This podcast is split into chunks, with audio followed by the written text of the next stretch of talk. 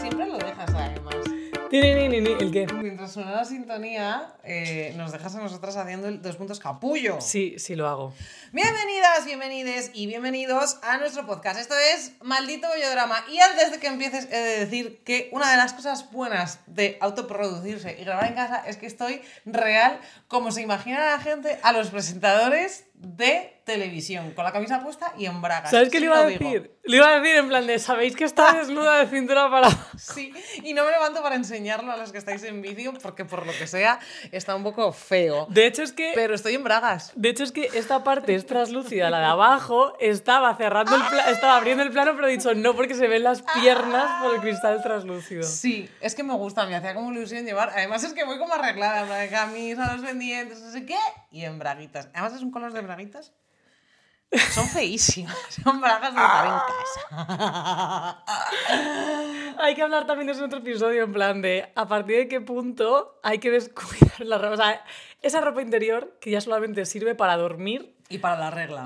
o igual ni eso. Ya, totalmente. Y la ropa interior ajena y esas cosas. Bueno, esto es una cosa que nos han pedido muchísimo. Este tema nos lo habéis pedido muchísimo, muchísimo por redes. Así Como que- todos, sí, en realidad. Sí, pero este es como una cosa que real en el, en el, en el Instagram de Maldito Bollodrama llega muchísimo. En plan de hablar de los casi algo, hablar de los casi algo, hablar de los casi algo.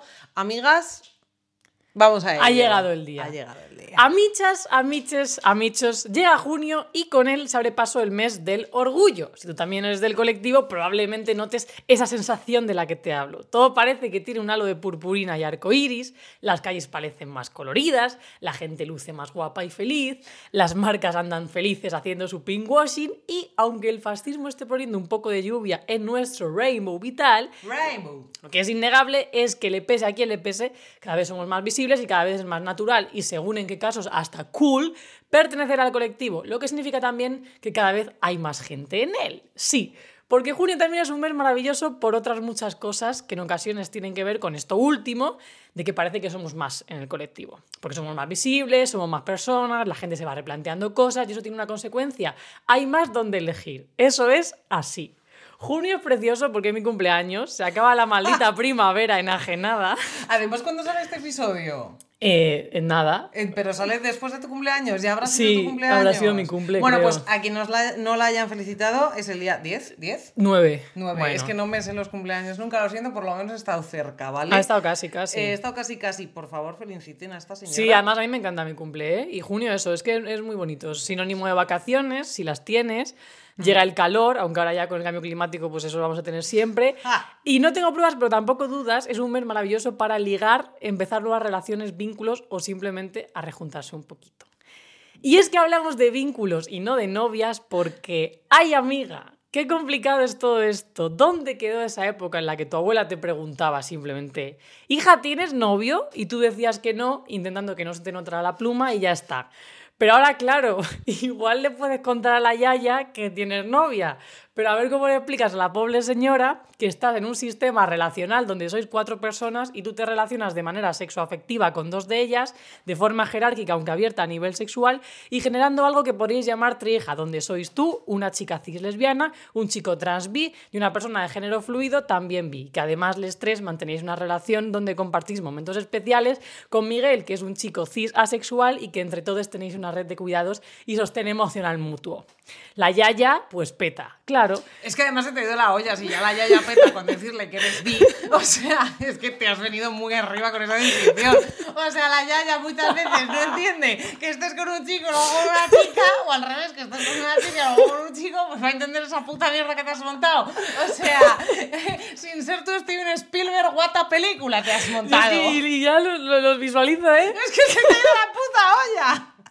Bueno, continúa, continúa. O sea, es que además estaba flipando. En plan, es que sí que. o sea, La yaya soy yo. La yaya eres tú, cariño.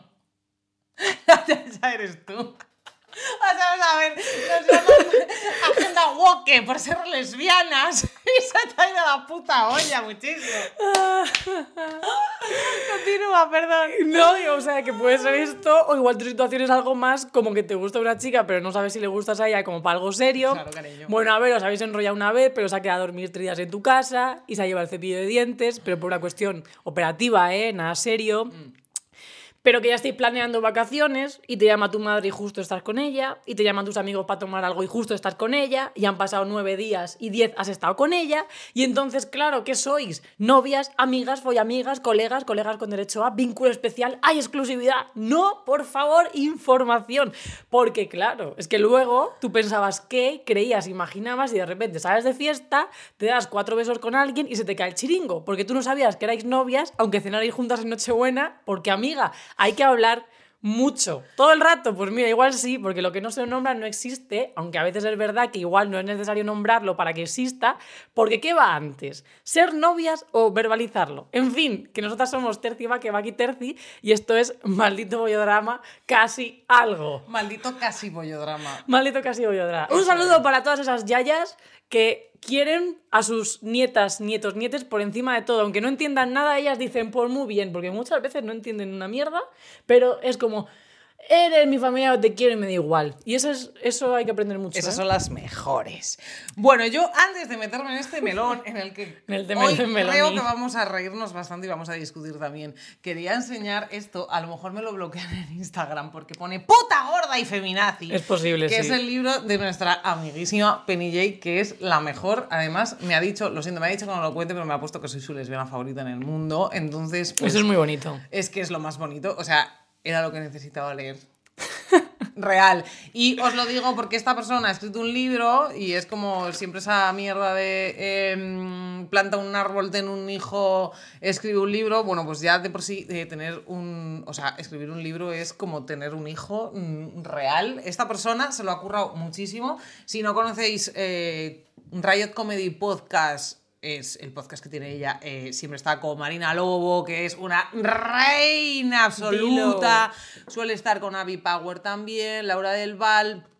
Y luego trae a un montón de gente, entre otras, eh, a nosotras que somos las mejores invitadas. Si lo digo siempre. Penny es muy guay. Penny es la mejor. Entonces, este libro mola mucho, nos lo ha mandado y no es que le estemos haciendo, o sea, no nos lo ha mandado para que le hagamos promo, no le estamos haciendo promo. Yo es que de verdad me lo he empezado a leer porque además me lo dijo en plan, ah, no te lo leas si no quieres, pero real sí.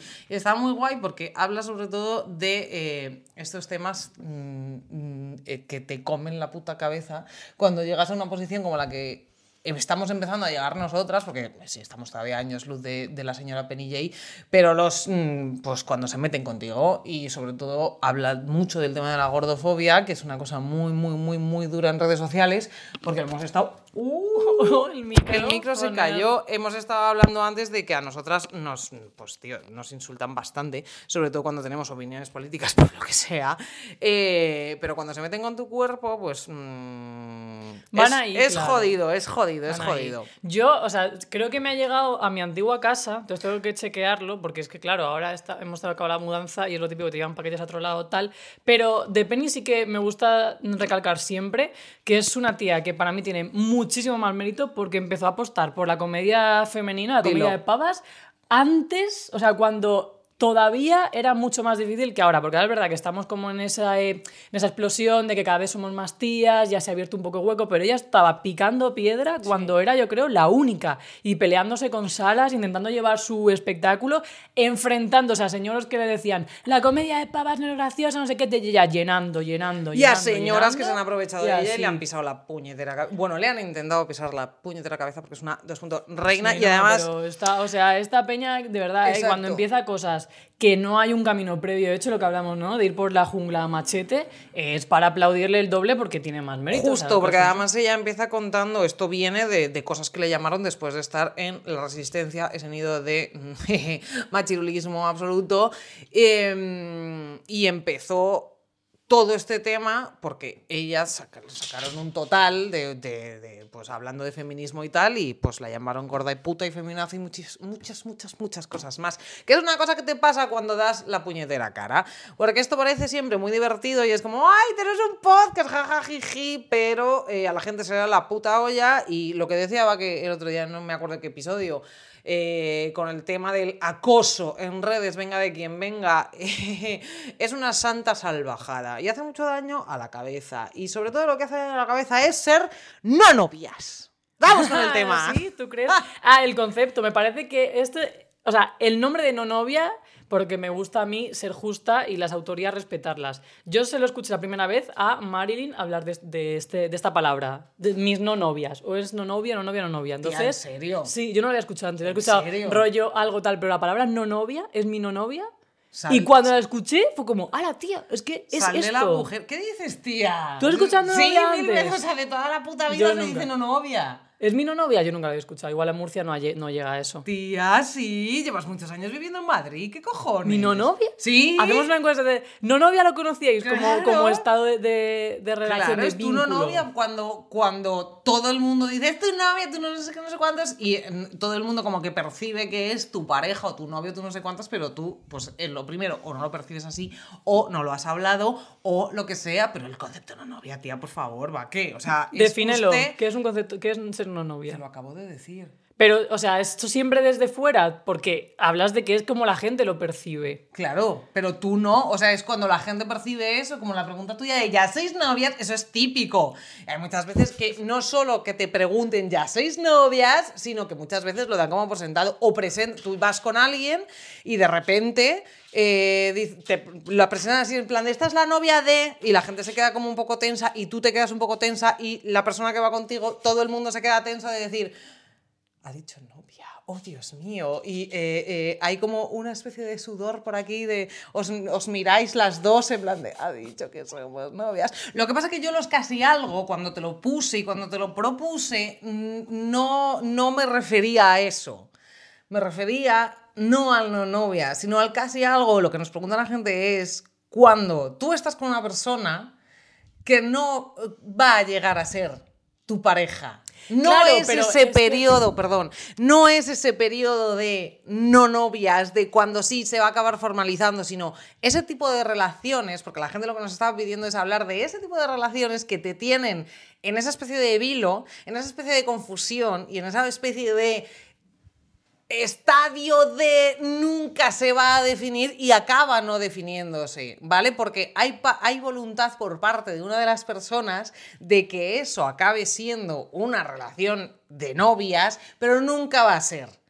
Claro, pero Los es que... casi algo son eso, no es lo mismo que no novias. Pero, o sea, en, en realidad sí, lo que pasa es que lo que es una cuestión de expectativas. Es verdad que la pregunta no es lo mismo decir sois novias o ya sois novias. Porque en el ya sois novias sí que implica un tiene que evolucionar. Pero es lo que hablamos de siempre, tía. ¿Por qué no puede mantenerse esa relación o ese vínculo con esas condicionantes, esas condiciones de manera indefinida? ¿Por qué tiene que tender a algo? Yo creo que es una cuestión social. Ya, porque puede ser que se, que se mantenga de manera indefinida y que no necesites avanzar. ¿Cómo se llama avanzar? Es que no es avanzar. ¿Por qué es Exacto, avanzar? claro, vale. Vamos a ir, creo que vamos a ir como por partes de debate, ¿vale? Vamos a intentarlo, por lo menos lo vamos a intentar.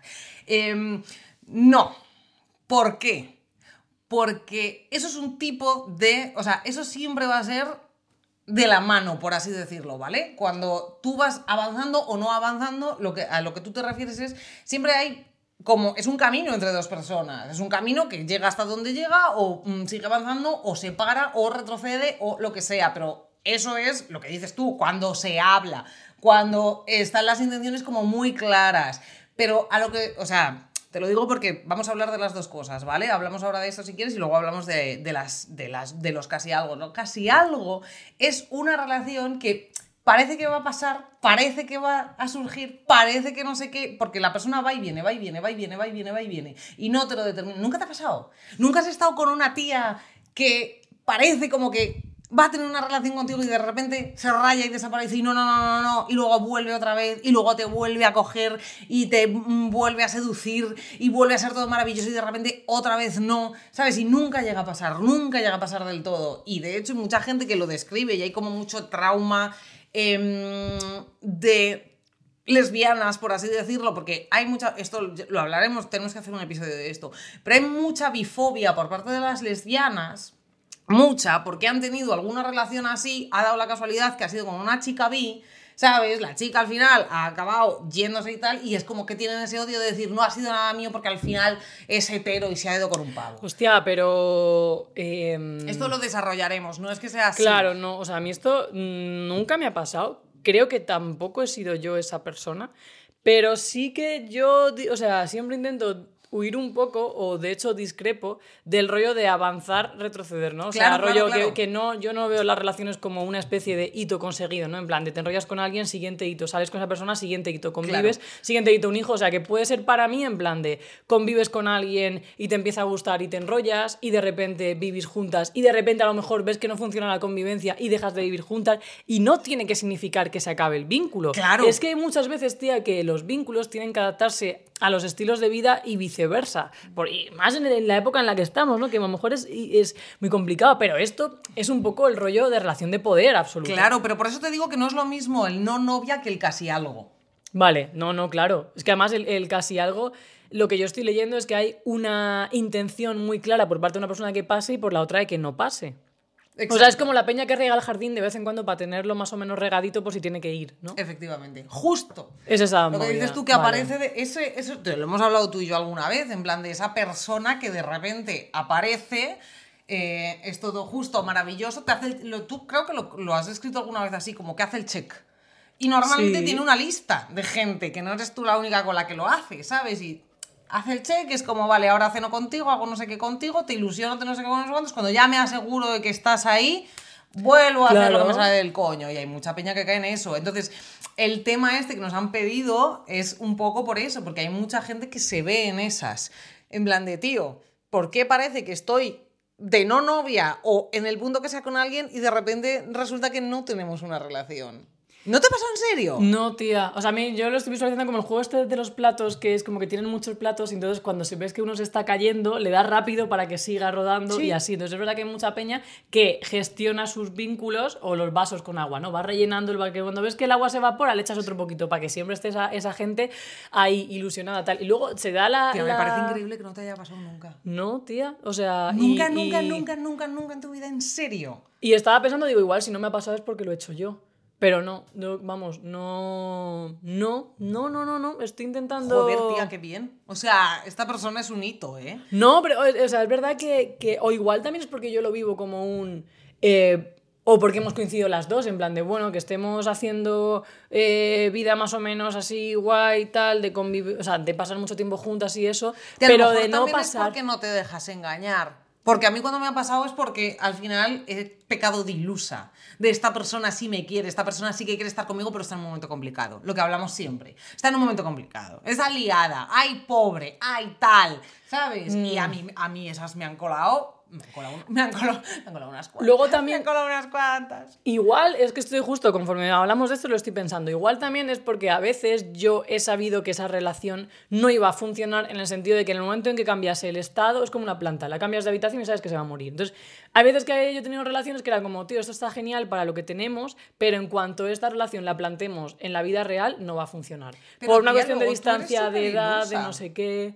¿De que de ilusionarme te refieres y eso? Sí, de ilusionarte, pero incluso por cosas ajenas, tía, porque yo he tenido Sí. relaciones así de decir, eh, de hecho, no estoy bien y esto está clarísimo, y tú seguir diciendo, bueno, ya se verá. Sí, pero porque igual eh, con la gente es diferente. O sea, es que lo puedes ver en la gente, pero luego en ti no te lo aplicas. Pero yo muchas Ya, veces que me ha pasado. Pero ¿eh? es como curioso, tía, porque a ti te pasa una cosa, esto es una charla total de salón. Eh, a ti te pasa una cosa muy curiosa que es como, normalmente es lo que dices de, ves la paja en el ojo ajeno, pero no la viga en el propio. A mí me pasa eso. Yo en las relaciones ajenas, cuando pasan este tipo de cosas, es como, "Pf, es que lo vais a dejar, o está jugando con ella, o tiene este tipo de relación. Yo ese tipo de cosas las suelo ver súper claras. Otra cosa es que me calle, porque normalmente me callo. Yo me callo. Yo no suelo hacer mm, juicios de mm, relaciones ajenas, sobre todo a las personas implicadas. Yo no te voy a decir lo que opino de no sé cuántos, a no ser que me lo estés pidiendo explícitamente. Pero sí es cierto que luego en mis propia situación me cuesta, lo acabo viendo, pero me cuesta más. Me cuesta más ver la situación en la que estoy metida. Pero tía, creo que a ti te pasa un poco al revés por lo que estás describiendo, ¿sabes? Si es así, porque tú normalmente es como que en las relaciones, pese a que todo el mundo ve clarísimo, a mí me ha pasado de pasarme cosas súper claras, de verlo todo el mundo súper claro y tú no. pero luego las tuyas sí. No sé, eh, o igual sí que en las mías lo veo, pero asumo. O sea, en plan de esto sé que las posibilidades de éxito son de un eh, 0,2 sobre 100. Vale. Pero asumo Me esa. encanta el 0,2. Claro, o sea, asumo ese ratio, o, es, o sea, esa ratio o esa posibilidad o lo que sea, en plan de, vale, porque a mí hay una cosa que sí que me, eh, me gusta mucho y es el tener el poder de decisión sobre mí. Es decir, a mí no me gusta que la otra persona a lo mejor diga en plan de, no, eh, corto la relación contigo porque siento que te estás ilusionando. Es como, eh, wait, o sea, déjame decidir a mí. Porque igual puede ser que lo hagas desde un cuidado, ok, pero lo mismo yo quiero tener ese control. E igual también quiero ser eh, responsable de decir, me pego la hostia consciente. En plan de, vale, me estoy ilusionando, sé que me va a doler, pero que me quiten lo bailado. Yo soy muy de ese pensamiento, ¿eh? Del que me quiten lo bailado. Hasta cierto punto, o sea, si, si yo estoy luego en una relación que es obviamente, o sea, que es a ojos de todo el mundo, tóxica, de maltrato, tal, no sé qué, eh, avísame. Entonces, asumir para mí es decir, hostia, yo estoy en este camino, las posibilidades son bastante bajas, pero quiero intentarlo, siempre y cuando mm, en mi cabeza tenga esa idea de son bajas y yo te digo, no, me estoy ilusionando con Menganita que está casada y tiene marido y tres hijos y vive lejos y siempre estamos a escondidas y me dice que no diga nada y a veces lo paso mal con ella, pero es como, tía, eh, ayúdame porque igual estoy en una relación de mierda, a veces te digo, tía, esto tiene todos los ingredientes para que no salga, pero aún así, pues quiero ver qué pasa. Pues oye, igual es un eh, casi algo consciente, pero claro, es que eso es muy importante. Estoy pensando, ¿eh? Porque además esto como que me está recordando a un montón de eh, situaciones reales y de series que hemos visto durante muchísimos años de eh, este arquetipo que se utilizaba como mogollón porque pasaba real de una tipa de eh, 30 años enrollada con un señor de 60 que está casado, que se tira 20 años con ella de amante, diciéndole, eh, si la voy a dejar y voy a La estar voy a contigo, dejar. la voy a dejar y voy a estar contigo, lo voy a dejar y voy a estar contigo. Eso es un casi algo. Para mí eso es, el, eh, eso es un casi algo. Es que eso es una mierda, Es que ¿eh? es a lo que me refiero, que hay gente que sin estar casada y sin ser un señoro hace esas movidas también y también pasa con Peña que le pone los cuernos a su pareja porque ocurre y a ella la voy a dejar, pero a ella la voy a dejar, pero no la deja nunca y esas putas mierdas pasan. De todas formas, lo que dices tú de ser consciente, porque eso es casi algo no siempre tienen que ver con la infidelidad de una de las partes o de la parte que no quiere determinar las cosas o no, no apuesta al final por ti.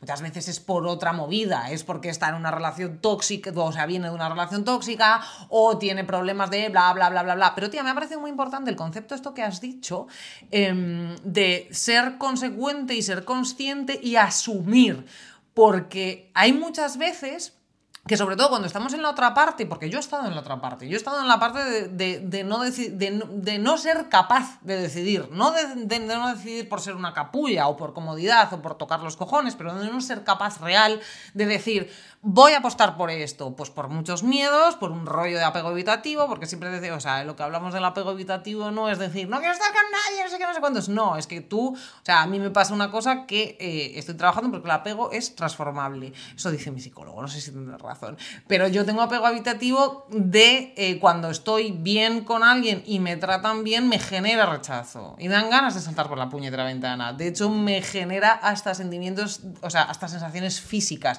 me dan ganas de vomitar.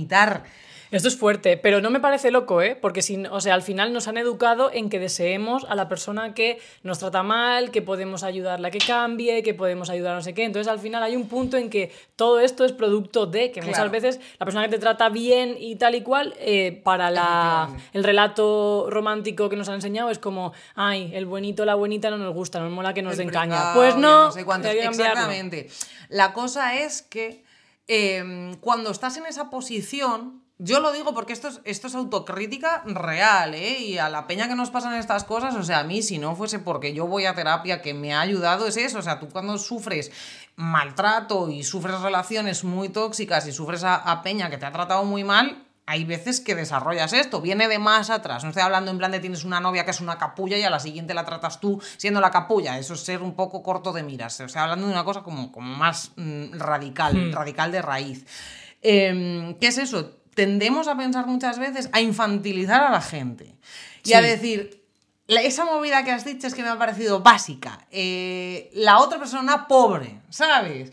No le voy a hacer esto porque seguro que está pillada, entonces le voy a provocar tal. Y muchas veces que alejamos a la gente o tocamos los cojones a la gente porque estamos ¿sabes? Intentando ser empáticas, pero lo que digo yo siempre, la empatía no existe, porque tú no eres capaz de, ni de pensar ni de sentir como piensa y siente la otra persona, porque eso no lo vas a conseguir nunca. te lo puedes imaginar, pero Exacto, sí. te lo puedes imaginar, pero no es real, y tú no, nunca sabes los sentimientos de otra persona, a no ser que te los diga y te los manifieste y sea concordes, concordantes, concordantes con sus comportamientos. O sea, tú no vas a saber si alguien te quiere hasta que te lo manifieste y luego tú compruebes que cómo se comporta tiene concordancia lo que te está diciendo. Tía, porque cada uno tenemos nuestros mecanismos. Yo muchas veces eh, en relaciones, y ahora por ejemplo lo hago, pregunto en plan de, cuando estás en esta situación, ¿qué necesitas? Porque yo, por ejemplo, cuando estoy mal, no me gusta que la gente eh, esté encima mía, que te pasa, un abrazo tal, me agobia. Pero yo no sé si a la gente le pasa lo mismo que a mí. Claro. Entonces igual a lo mejor tú estás mal y esperas de mí que te dé un abrazo y que te pregunte qué te pasa, pero como a mí no me gustaría que me lo hicieras, yo no te lo hago. Entonces como tú sientes que no te estoy cuidando y yo lo que siento es como, hostia, qué bien lo estoy haciendo. Entonces muchas veces es como, tía, dime, en estos casos, ¿cómo, cómo te gusta que, que te cuide? ¿Cómo quieres que te cuide? Porque al final la empatía nace siempre desde, desde mi mira. Entonces yo puedo Obvio. ponerme en tu lugar, pero siempre va a estar desde mi punto de vista. Y yo sí que es verdad que creo que esto tiene que ser bidireccional, o sea, tú me tienes que preguntar Claro. en esos casos, pero yo también te tengo que manifestar eso. Lo que pasa que, tía, a mí hay una cosa que me molesta bastante, que es como siempre se dice, bueno, pues di tú también lo que necesitas, di tú también cómo te sientes. Tío, aparte de que es trabajo de las dos personas que están en la relación, eh, hay veces que tenemos que tener en cuenta que no todo el mundo se comunica igual. Y hay mucha peña que no ha sido educada para manifestar sus necesidades. Y hay mucha peña, tío, que no nos han preguntado nunca cómo nos sentimos, no nos han preguntado nunca qué necesitamos, nunca jamás han puesto nuestras necesidades por encima de las de los demás. Estamos educados para al revés, para yo no existo, yo no importo, siempre hay algo o alguien más importante. Siempre tengo a alguien a quien cuidar, siempre tal. Y esto pasa mucho y es una cuestión muy arraigada en el, en el heteropatriarcado en el feminismo, tía. Que tú no. Tú estás para servir, tú estás para que los demás se encuentren bien, tú estás para que Para Antonio efectivamente tenga sus putas zapatillas y la cena hecha. Y ya no solo eso, que importen los sentimientos de tus hijos por encima de tal. Tu madre porque está mayor, porque no sé qué, no sé cuántos. Y tú nunca importas. Entonces hay muchas veces, tío, que a nuestra pareja le tenemos que preguntar porque no está educada para manifestar sus necesidades, tío, y educar a alguien o reeducarse o deconstruirse o lo que sea, pero no es una deconstrucción, es una reeducación para hablar. O sea, yo esto siempre, siempre te lo he dicho, yo empecé este podcast porque yo no hablaba, o sea, yo tenía amigas de hacía décadas que sabían de mí dónde trabajaba y ya está. Hasta que un día el psicólogo me dijo, llevas 32 años callada, abre el grifo, abre el puto grifo y aunque luego ya aprenderás a regularlo, pero tienes que hablar, tienes que decir cómo te sientes, tienes que decir lo que te sienta mal. Yo no era capaz ni de decir lo que me sentaba mal.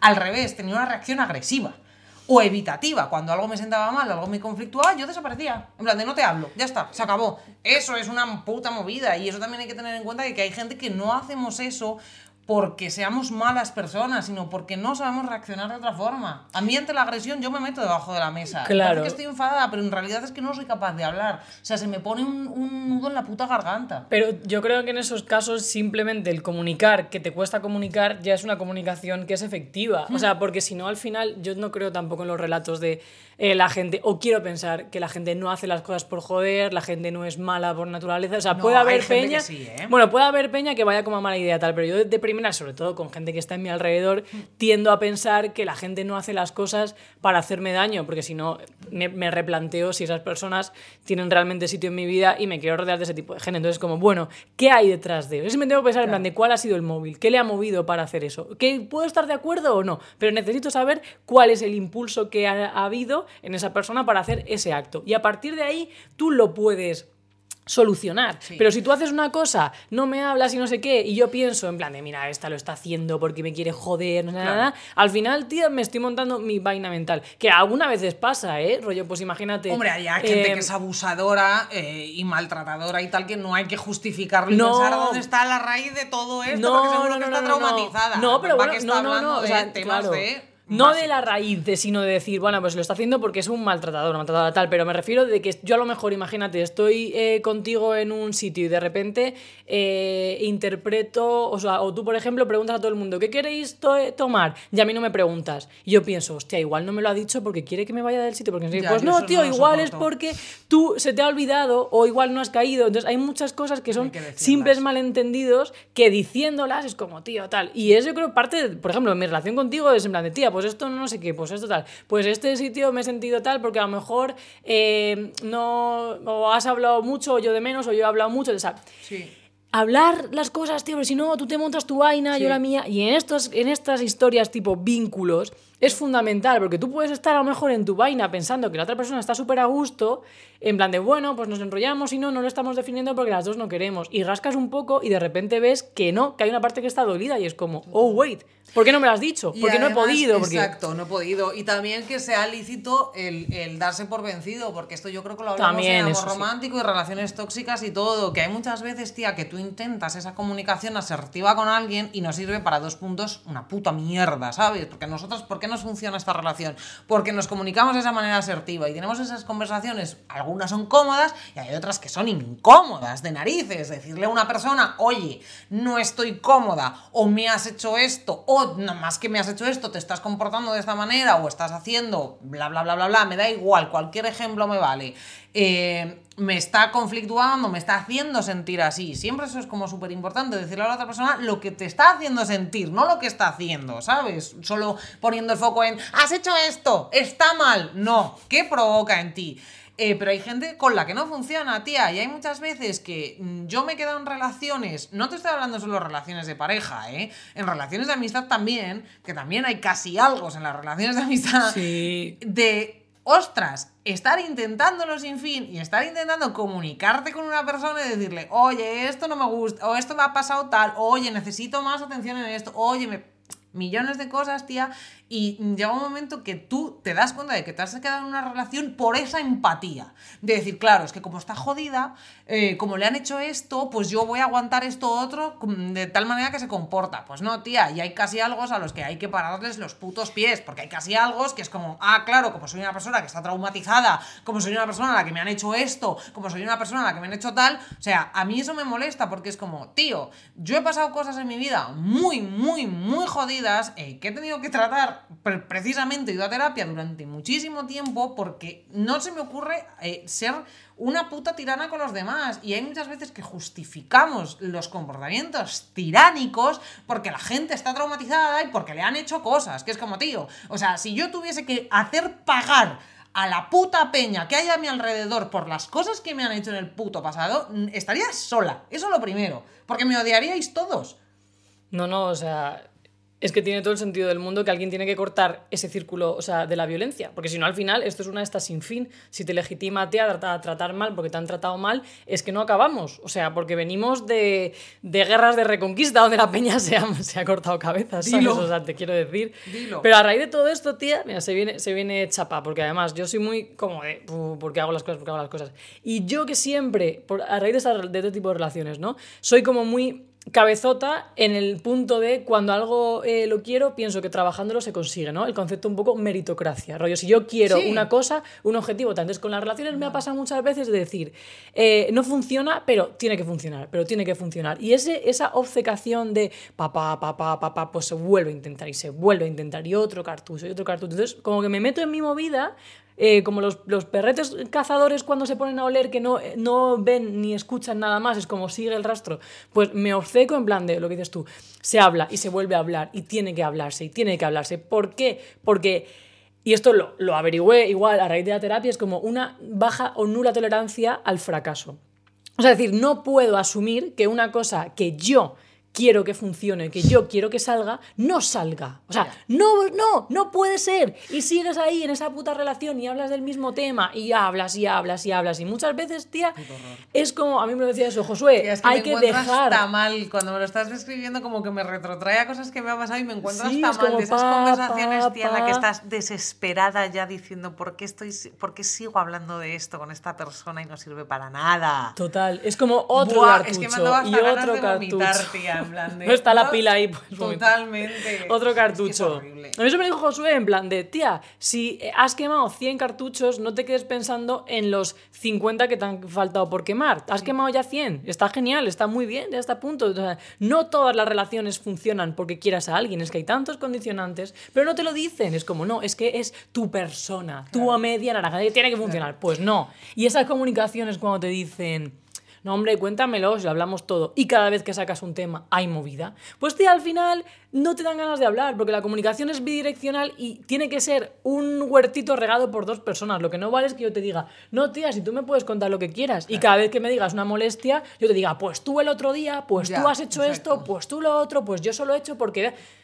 Tía, si no, no hablas una puta Claro. mierda, tía. O que sea, esta movida también, yo creo, volviendo a los casi algo, sí que pasa, que hay peña, tía, no te han contado, pues es que aunque no la hayas vivido tú, no te han contado la mítica, tía, de decir, bueno, yo creo que te he contado situaciones así también, de, jo, pues es que esta persona con la que no termino de estar, no sé por qué, porque yo estoy poniendo todo, yo estoy como tragando con todo, que también ese es uno de los problemas, queridas, eh, por lo que dices tú, porque las relaciones se tienen que construir entre dos o, o- o tres o las personas que seáis, pero siempre en, en- en todos, los, en todos los implicados, implicadas, implicades.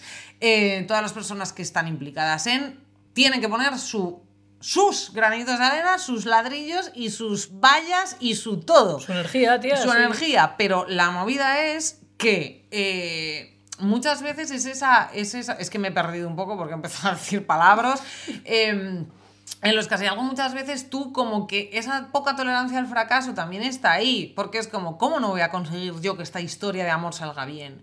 ¿Cómo no voy a conseguir yo? ¿Sabes? Como que te cargas con eso de decir, es que tengo que hacerlo todo para que esto tenga un final feliz Disney. Y es como, no, hay veces que te enamoras de una persona nada más verla, que te piensas que va a ser la mujer de tu vida, el hombre de tu vida, lo que sea, eh, que, que- que te maravilla, que te imaginas a los mm, 10 minutos de hablar con esa persona, el universo entero, la cara de vuestras hijas, todo, absolutamente, y no sale. Y pasan tres meses y te das cuenta de que no sale. Y agotarse también es lícito, y agotarse también está bien, de tener siempre la misma puta conversación, de entrar en ese puto bucle de que sí, que no, por qué, por qué tú, por qué tal. Y esa parte que has dicho, de intentar expresarle a una persona, oye tía, estoy intentándolo todo y estoy poniéndome en esta posición y en esta otra, necesito que esto funcione o necesito que tú te comportes de esta manera para que funcione, y siempre es esa respuesta de, pero es que tú un día Sí, sí, claro. y hay mucha peña que se agarra en esa no determinación y ese no dar un paso de estar contigo y seguir tocándote los putos cojones porque tú hiciste, que es como, tía, es que esa no es la cuestión. La cuestión es qué estamos haciendo, qué está pasando para que esto no funcione, para que no haya comunicación, para que nunca acabe de pasar algo. Tía, ¿sabes? Es que me acaba de venir como un clic que esto es extrapolable a muchísimas cosas. Y creo que es una cosa, además, que pasa mucho en la, en la gente como progresista, eh, que tiene conciencia del tema de los cuidados emocionales, tal, que muchas veces es el, la sobrecomunicación, que es una cosa que yo Sí. incluso he pecado de eso, ¿no? Que muchas veces es como comunicas y comunicas y comunicas y comunicas. Entonces al final se llega a una espiral de, pero yo, pero es que me sentía así ya, pero es que tu sentir a mí me hizo sentir de esta manera ya, sí, pero es que entonces, entonces, y muchas veces lo que simplemente se soluciona con un, tía, pues disculpa, lo siento, eh, no era mi intención, pero te he jodido, tal, se lleva a una filosofía de tal con lo que es imposible ponerse de acuerdo. Acá en política pasa mazo. ¿Por qué las derechas tienen tan poca mm, tan poco problema a la hora de ponerse de acuerdo porque es como estos son mis tales estos son los míos mis valores están el dinero bla bla bla bla bla, bla venga acuerdo ya está ¿Has visto el vídeo de Margiro? ¿Cuál? no O sea, se ha hecho viral un vídeo de Margiro en el sentido de la birra. Margiro es, mm, mm, es que es la fantasía de persona. Eh, pues estaba diciendo básicamente eso, que muchas veces desde la izquierda, no siempre, porque la izquierda también utiliza argumentos y propaganda simplista, ¿vale? Pero que muchas veces nos enrapamos en eso de, ah, porque según dijo el filósofo, no sé qué, porque si miras desde la perspectiva obrera, porque la filosofía de no sé cuántos dice que ta, ta, ta, ta, ta, ta, ta, ta, ta, y los de la derecha muchas veces, muchas derechas llegan y dicen, ¡Ajá! Las mujeres a fregar, los maricones al paredón, España, una, una y unida. Y ya está, y se quedan Claro, tan- ya tan- está. tan- Pero es que es eso, son, los dos extremos son igual de malos, y yo creo que en las relaciones es igual de malo eso, sobre comunicarse que comunicarse. Es igual que muchas veces, tía, yo esto lo he pensado mucho.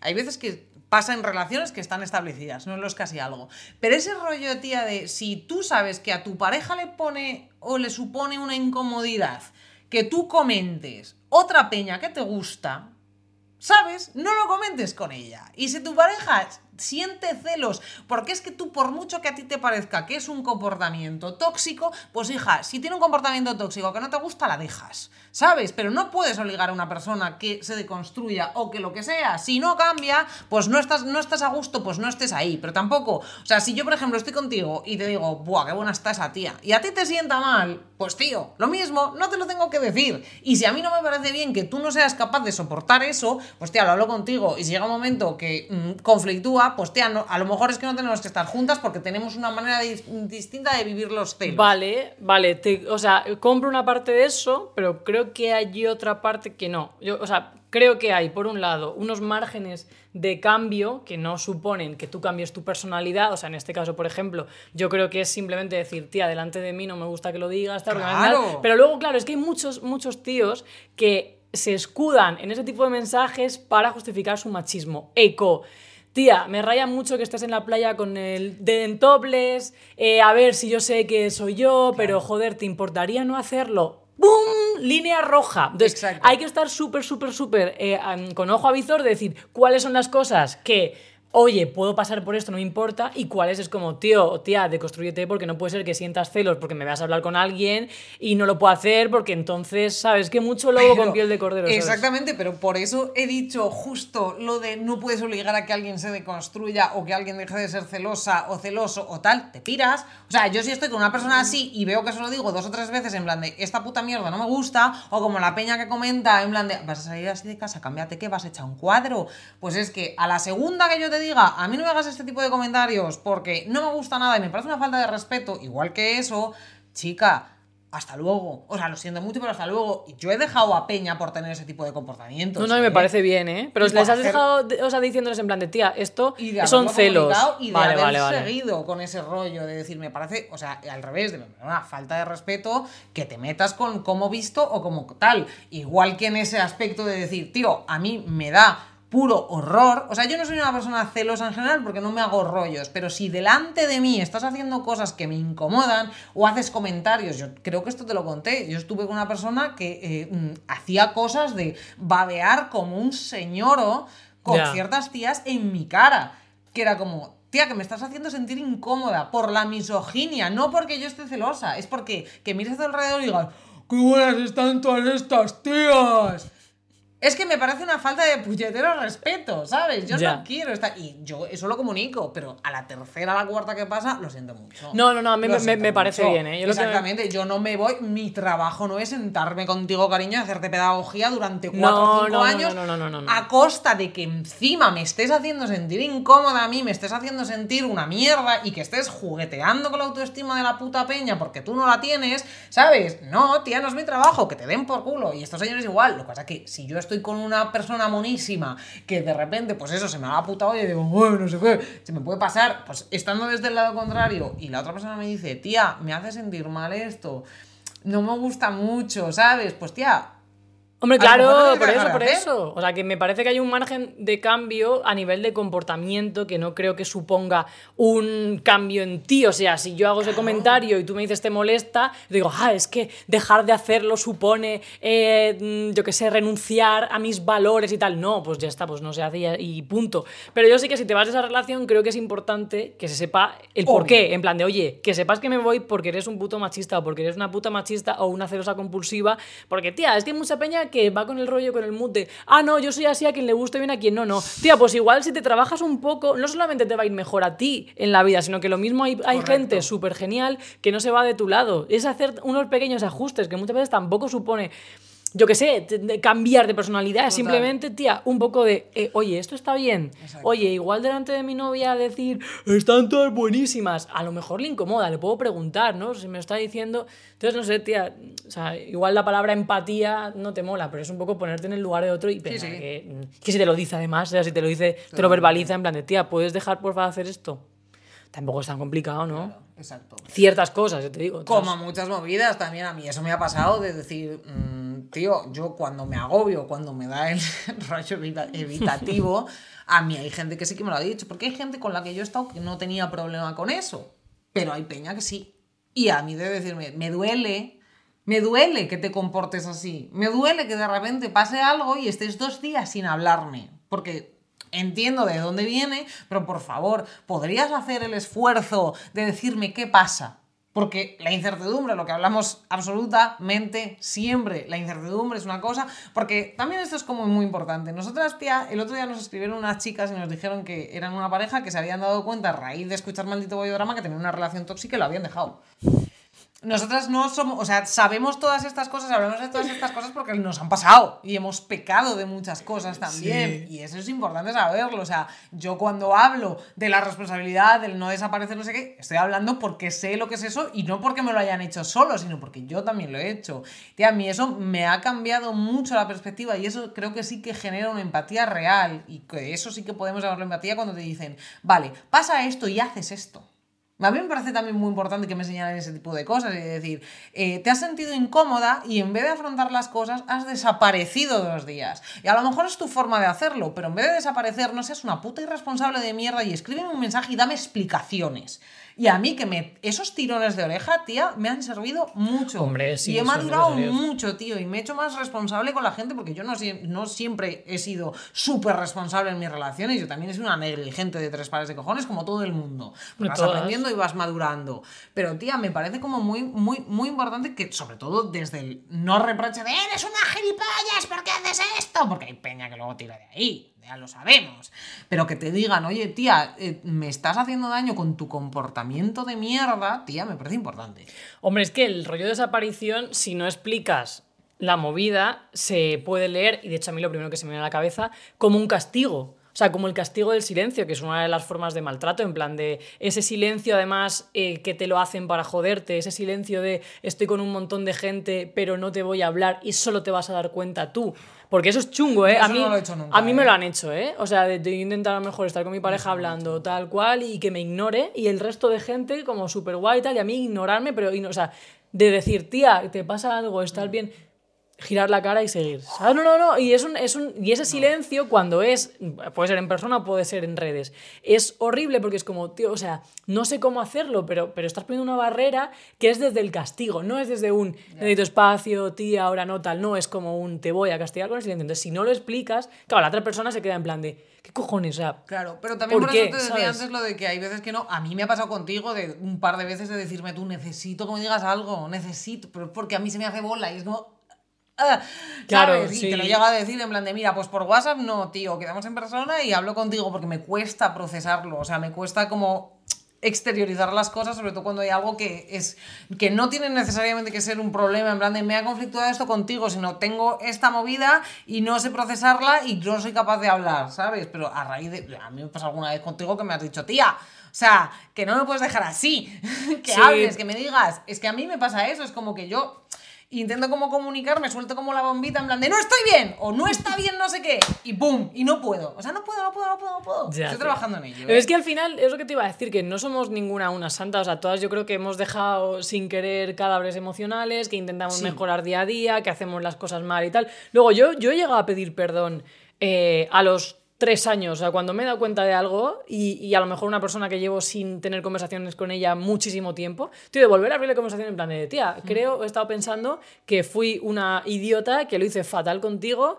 eh, me ha servido para no volver a hacerlo mal, siento que hayas pagado el pato porque creo que no te merecías lo mm, imbécil que fui, lo siento en mayúsculas, ¿sabes? Total. Y tía, o sea, ya solamente, o sea, a nivel egoísta es verdad que a mí me descarga de, de como esa mochila y lo que he recibido siempre Por la otra parte ha sido un tía, pues gracias porque esta reparación me viene bien. O sea, me viene bien que reconozcas que has sido una absoluta negligente emocional y bastante idiota. Y no es a nivel egoísta, porque precisamente esa parte es la que has dicho tú. Si fuese a nivel egoísta, si a soltarle ya está y te daría igual el feedback, pero creo que te hace sentir bien porque recibes ese perdón. Que esto es un poco católico, un poco, pero sí que es cierto que lo que nos hace sentir bien cuando pedimos perdón no es el hecho en sí de pedir perdón, sino el sentirnos perdonados. Esto de repente, por lo que sea, es un podcast de Hazte Oír. ¡Qué puto horror!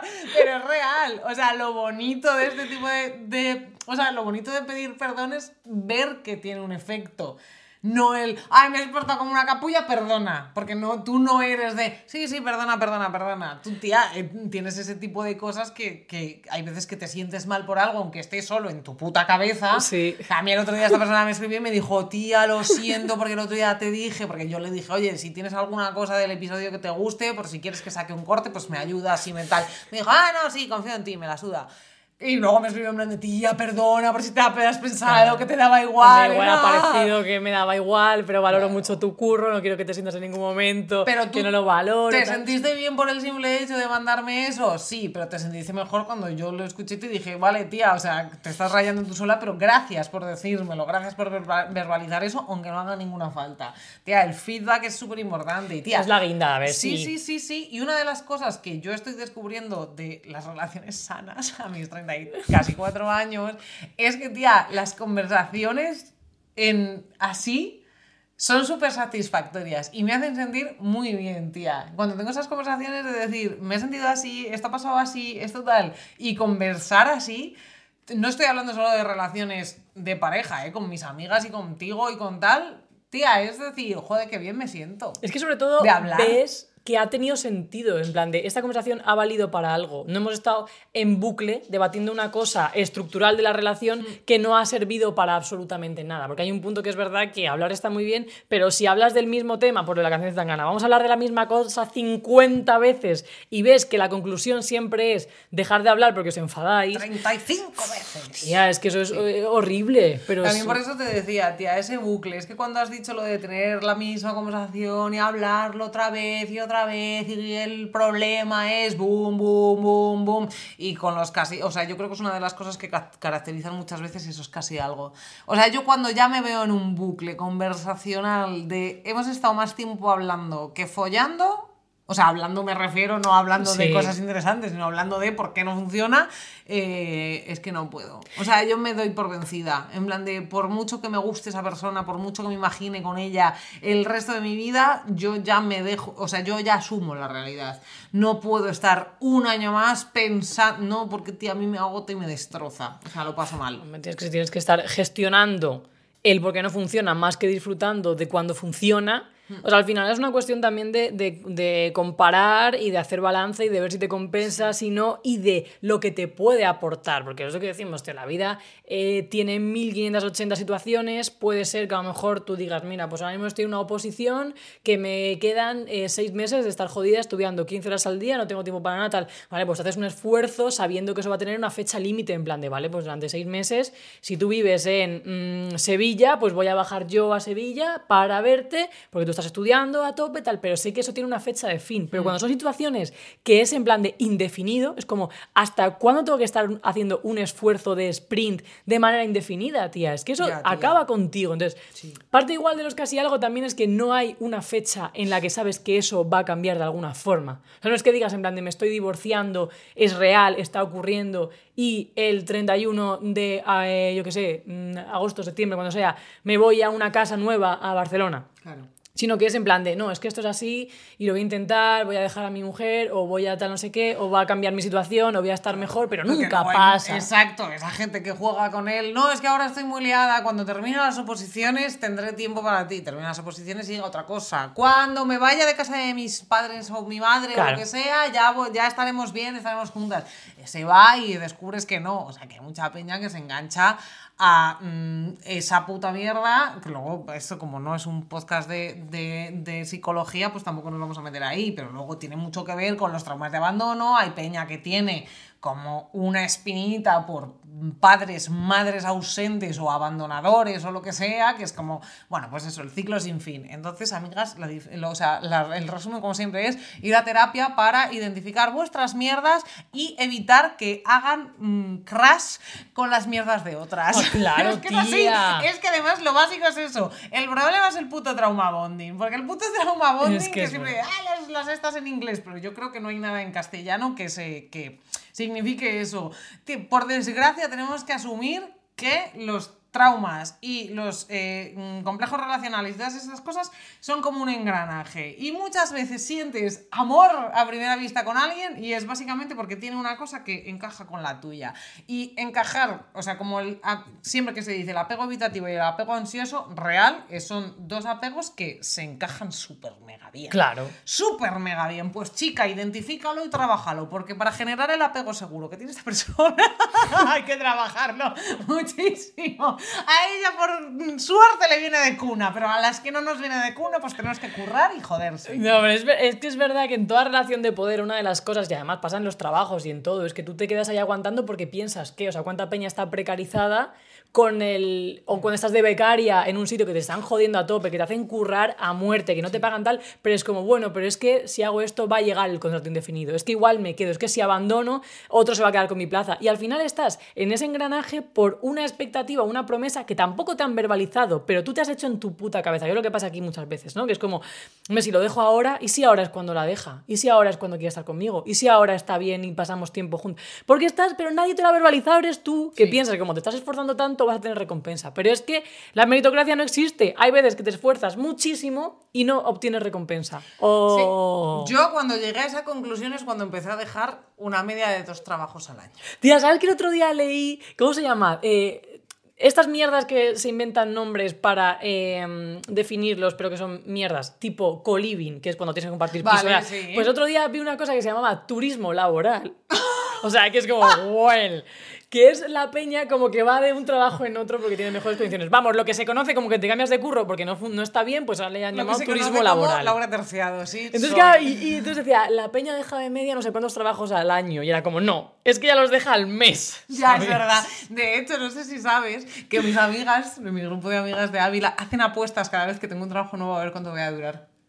Tía, este podcast te está durando muchísimo. Este ¿eh? podcast me está durando muchísimo porque es mío y porque me, o sea, ya está, porque, porque pongo yo mis fuerzas y no trabajo para nadie. Si trabajas para alguien. Si este podcast fuese de otra persona, no, no. Yo tampoco hubiese aguantado. Hombre, ¿eh? claro que no, por eso no funciona. Pero si es que luego tú eres igual que yo, si eres freelance para ser libre, ¿qué coño me estás contando? Claro. sí, es. Lo que pasa que sí que es cierto, igual tú has cogido una excedencia de una empresa de la que no vas a volver jamás. No, ya se me ha caducado, de hecho. Somos así. Yo tengo apego seguro, pero solo lo laboral. Pero real, que en el último trabajo que cogí, mis amigas las cabronas, y además hubo una que acertó, le debo una cena. Porque Sí. dijo, un, bueno, dijo tres semanas.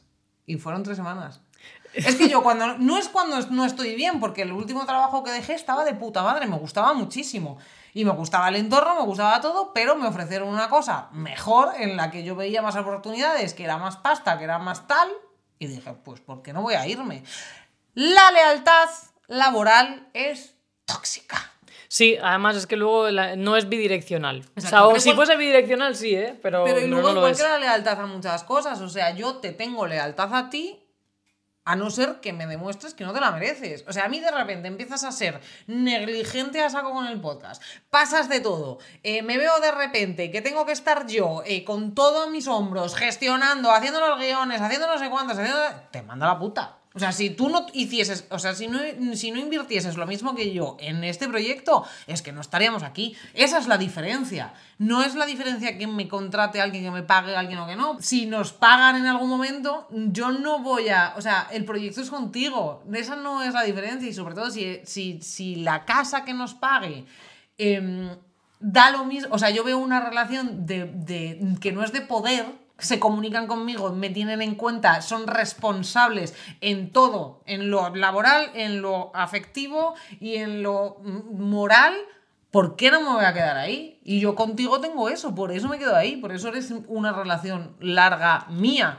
Porque si no te hubiese mandado a la mierda. Y en Claro. mis relaciones personales, en los últimos años me ha pasado lo mismo, tía. Yo cuando he visto que no estaba bien, que estaba pidiendo cosas, que estaba siendo yo responsable y que no recibía a cambio lo mismo, me he ido, tía. Y lo siento mucho, no miro atrás.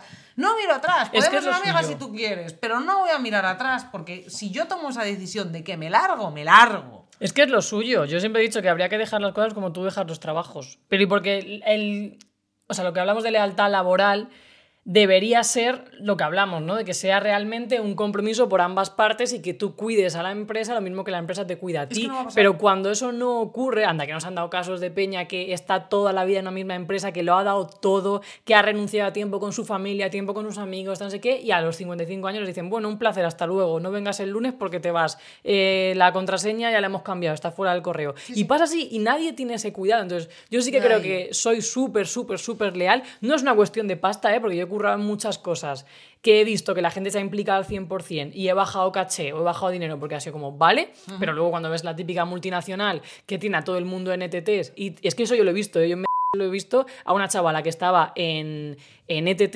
decirle, no te podemos contratar tal, oye, por cierto, Menganita, ¿puedes hacer un vídeo de la junta de accionista y poner, estos son los datos, y ves, beneficios, 5.000 millones de euros, que es como, tío, o sea, puedes tener menos cuidado, igual se lo puedes mandar a alguien que no esté jodida porque no es de la plantilla. Y mientras tanto, la pobre chavala, 5 o 10 años en la ETT poniendo, hemos ganado 5.000 millones de euros y estos 0 euros son para mi contrato. Y que tú has dicho una empresa en concreto, pero pasa en muchísimas. Hombre, muchísimas, no te podemos pagar más porque no hay dinero, pero por cierto, los 120 euros de la comida me los pones que los paso a la empresa. Hombre, no. Y que luego, tía, hay una perspectiva muy de neoliberales que, pues como el otro día que se está, no me cayó tanta mierda que tú decías, no, te va a caer muchísima mierda por lo de que no quieres trabajar, no te gusta trabajar y no, sé qué, no sé cuántos. No nos cayó tanta mierda, pero la mierda que nos cayó fue de, de gente que tenía, señoros, sobre todo por lo que sea, eh, que tenían pensamiento neoliberal, que es como, es que no sois maduras. ¿Sabes? Además nos lo dijo en- entre otros, un niñato que estaba en la universidad que no sabes ni de qué va la vida, cariño.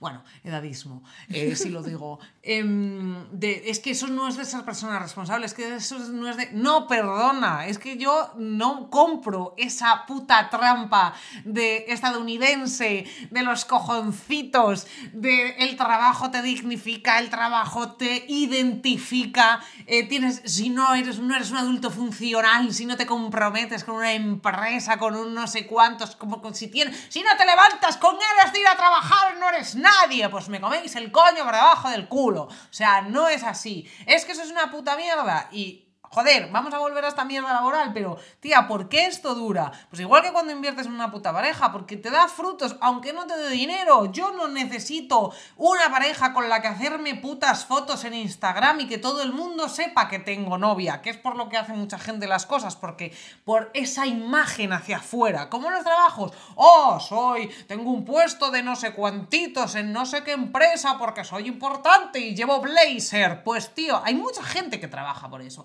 Pues yo prefiero ser una rata que cobra lo que sea en una redacción de no sé qué y que nadie lo sepa, ¿sabes? Y que lo que brille sea mi trabajo o no brille lo que sea, pero tener proyectos como este, ¿sabes? Que no son curro en sí. Hombre, tía, y es que No sé si habría que hablar. que he dicho. Sí, sí, sí, y creo que habría que hablar, de hecho, de LinkedIn como red social, a mi modo de ver, bastante tóxica, y cómo la usa mucha peña para ligar. Que es como. ¿Qué? como- mazo de peña usa LinkedIn para ligar, ¿eh?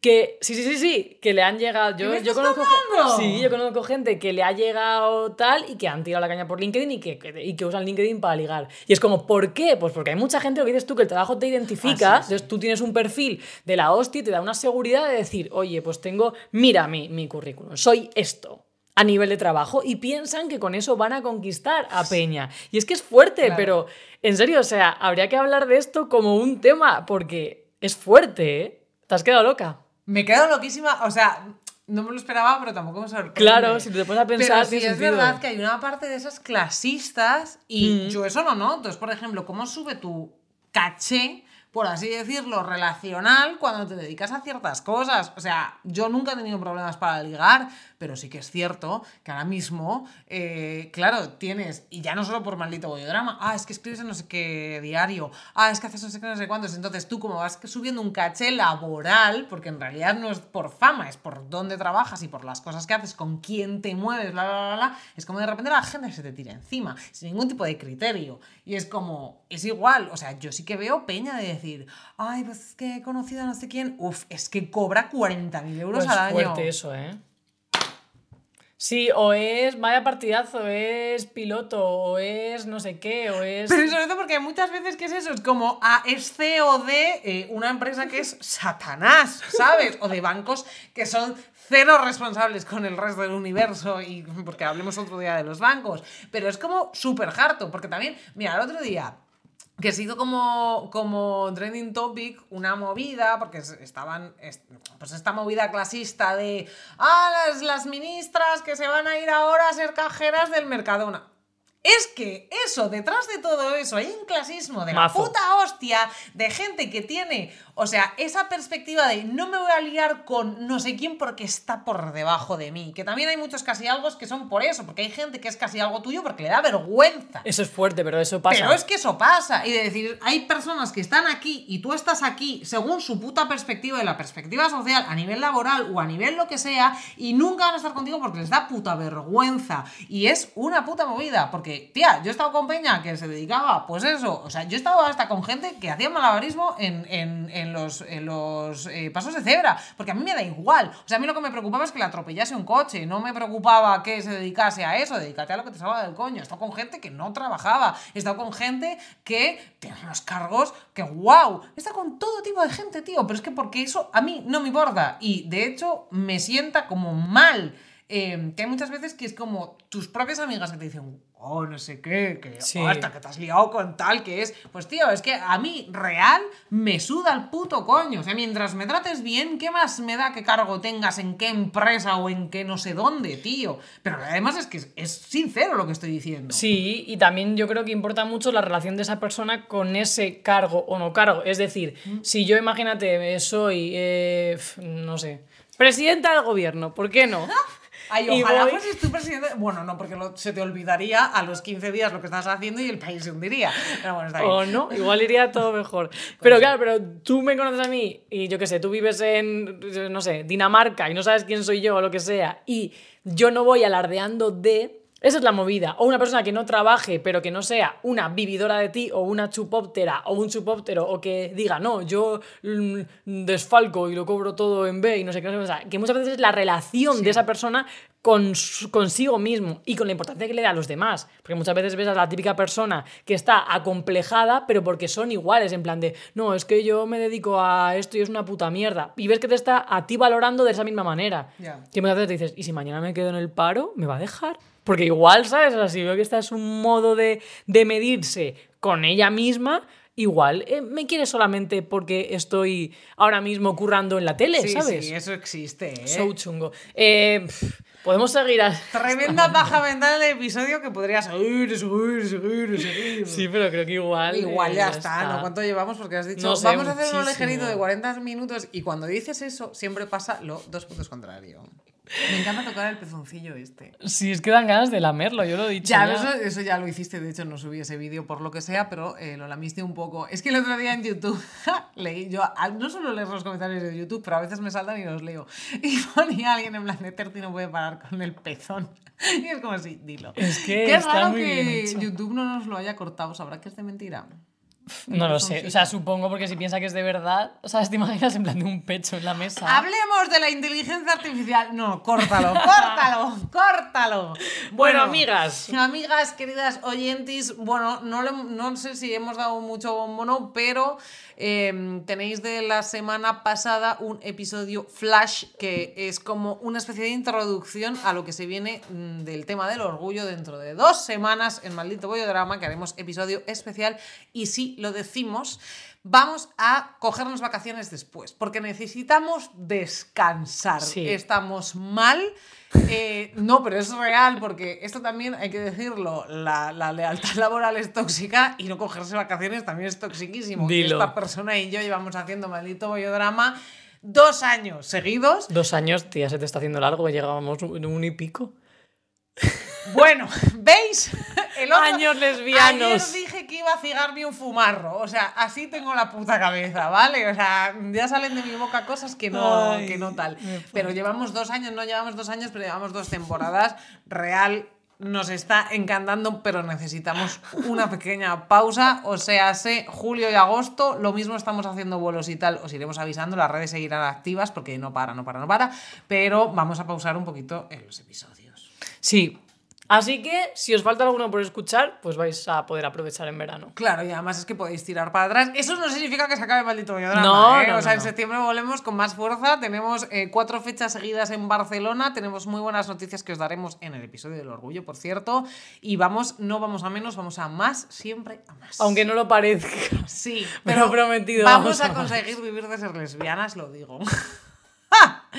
bueno, pues Bueno. lo dicho, nos podéis escuchar en Spotify, en ebooks no, En ebooks no, es porque que no lo sube. ebooks como de la mierda, es que lo odio, me cuesta muchísimo subirlo y paso tres No, pero leches. sí. En ebooks a veces está, a veces no. Lo En miráis. ebooks a veces está, a veces no. Y eh, en Spotify, sobre todo Spotify, que son gente a la que queremos muchísimo porque no nos pagan absolutamente nada, pero nos ayudan un montón. Jesús, un beso. Amiga Jesús, que te queremos. eh, y ya está, que nos vemos en dos semanitas, que es el mes del orgullo, como ha dicho Baggery al principio, que lo celebréis, que no os escondáis, que más los putos armarios, hazles patadas. Y como me gusta decir, la familia no se elige, pero tú sí eliges a la familia. Así que que les den por culo si nos aceptan y nos quieren. Friendly reminder. Y a la que os haga luz de gas, igual que a la que no quiera ser vuestra novia, que la follen. Pero que la folle otra. ¡Hala! ¡Mua! Hasta luego. Tiradito, tira.